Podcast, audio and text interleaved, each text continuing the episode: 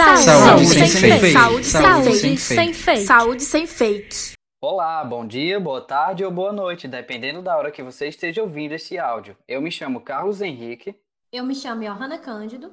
E eu me chamo Maria Raiz. Sabe-se que o desenvolvimento da tecnologia tem permitido o avanço da ciência em saúde em grande escala. Pesquisas são realizadas de forma constante para tentar solucionar problemas e dificuldades enfrentadas pela sociedade no âmbito da saúde. Já gravamos para vocês um podcast sobre o método CRISPR-Cas9 e hoje abordaremos outra novidade tecnológica na área, que é o desenvolvimento de órgãos artificiais. Quando falamos em órgãos artificiais, a primeira coisa que pensamos é sua utilização em pessoas que precisam de um transplante, mas que infelizmente passam anos na fila de espera e ainda não recebem o órgão que necessita. Diante disso, o nosso podcast de hoje tratará desse assunto que é muito importante para a sociedade em geral, os órgãos artificiais. De acordo com o Ministério da Saúde, no Brasil, existem mais de 40 mil pessoas à espera de um transplante de órgão. A doação de órgãos salva vidas, mas infelizmente o cenário aqui no Brasil não é tão bom. A taxa de rejeição à doação em nosso país é de 43%, enquanto que a média mundial é de 25%. No primeiro trimestre de 2018, 664 pessoas morreram na fila por transplante, esperando pela doação de um órgão que fosse compatível. Frente a isso, acredita-se que o desenvolvimento de órgãos artificiais terá um enorme significado para a saúde mundial, e essa tecnologia poderá ajudar milhares de vidas. O primeiro transplante realizado com sucesso que ficou marcado na história foi de um transplante de rim, em 1954, realizado pelo médico Joseph Murray. De lá para cá, muito se desenvolveu a respeito dos transplantes, mas ainda assim temos um fator que dificulta a realização desse procedimento. Esse obstáculo é conhecido como compatibilidade entre os indivíduos, o doador e o receptor. Como a taxa de rejeição é elevada e o número de pacientes que necessita de um transplante é maior que o de doadores, os órgãos artificiais seriam um grande avanço nas cirurgias de transplantes, diminuindo a fila de espera por órgãos e também a taxa de incompatibilidade entre indivíduos que realizam a cirurgia. Os transplantes são classificados em autólogo e halogênico. No autólogo, o órgão ou tecido é retirado da própria pessoa e é implantado novamente nela. Já o halogênico, o receptor recebe uma parte do corpo de outra pessoa, conhecido como doadora. No Brasil, já conseguimos fabricar alguns órgãos em laboratórios, como, por exemplo, válvulas cardíacas, vasos sanguíneos, pele, ossos e outros tecidos é, de baixa complexidade.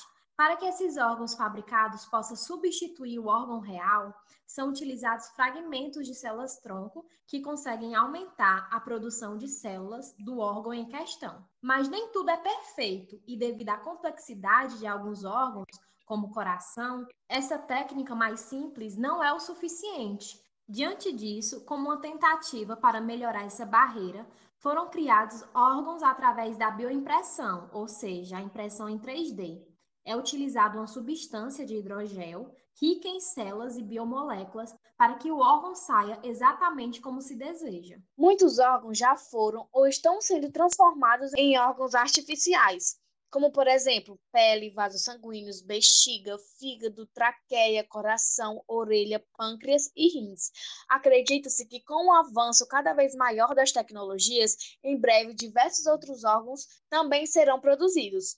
Um grande exemplo de avanço que já está acontecendo é a inervação de órgãos e tecidos. Aqui traremos um artigo que já relata sobre a inervação e a sua importância. Innervation, the missing link for biofabricated tissues and organs, ou em tradução livre, inervação, o elo faltava para tecidos e órgãos biofabricados. E tem como autores Suradin, Gordian, Harry, entre outros. O trabalho relata que a técnica de inervação é um processo importante que deve ser desenvolvido cuidadosamente durante a fabricação de tecidos e órgãos artificiais. A inervação atua como meio de controle e regulação do sistema nervoso de tecidos e órgãos.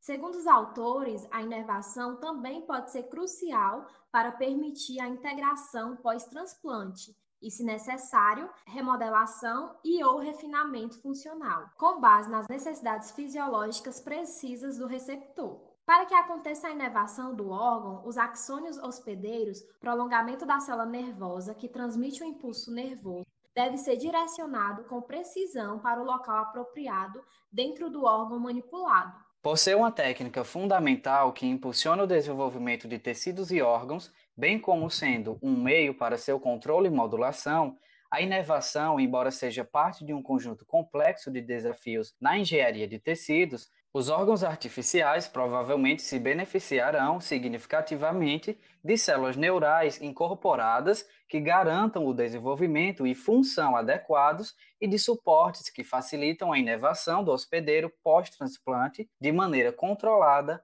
e direcionada. A importância da inervação foi aplicada para criar substitutos biológicos para uma variedade de tecidos, como, por exemplo, rim, intestino, músculo esquelético, pâncreas, pele, coração, dentre outros. Desse modo, a inervação deve ser considerada como mais um componente em direção ao objetivo de criar tecidos que se assemelham fielmente ao microambiente celular, estrutura e função in vivo. Logo, a inervação apresenta avanços positivos para a medicina, que sempre está em busca de promover alternativas benéficas para a saúde dos indivíduos. E com a inervação e todos os outros conhecimentos que já temos, os órgãos artificiais estão cada vez mais próximos de um órgão real. Acreditamos que em breve será comum você encontrar com alguém que faz uso de um órgão artificial. Esse foi o nosso podcast de hoje. Espero que vocês tenham gostado. E fiquem atentos para mais conteúdos de saúde como este. É só clicar e nos acompanhar. E lembre-se, você é responsável por aquilo que compartilha.